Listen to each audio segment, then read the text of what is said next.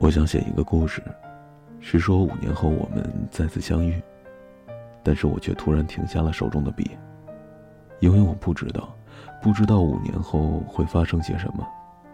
大概五年后，我甚至不记得你的模样了吧？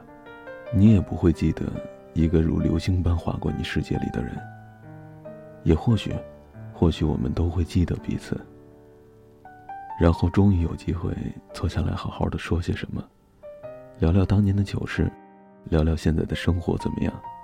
啊，当然，当然我不会突然的说什么，我还喜欢你，你也好像忘了这件事儿一样。然后我们留下彼此的电话号码，我却再也没有当年的勇气给你发短信了。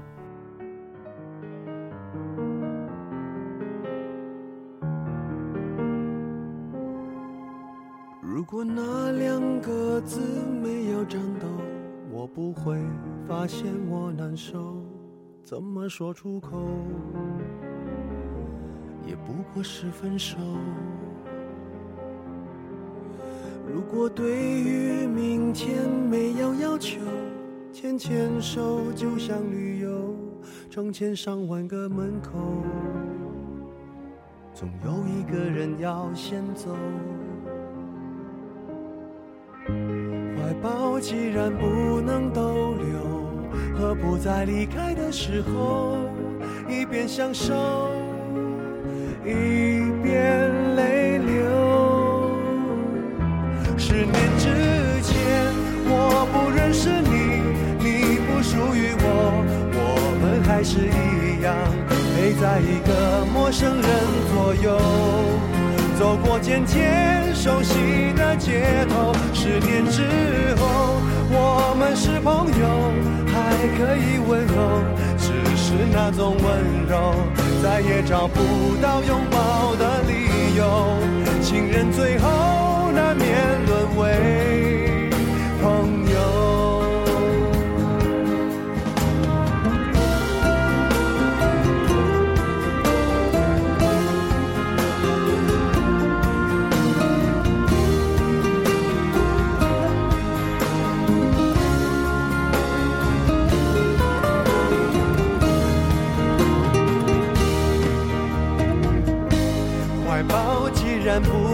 逗留，何不在离开的时候，一边享受，一边泪流？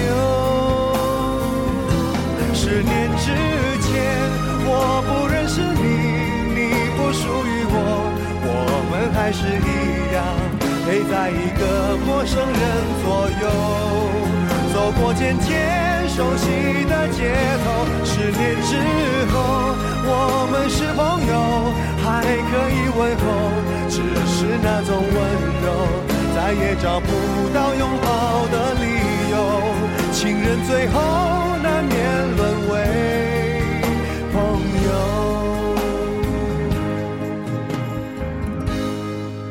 直到和你做了多年朋友。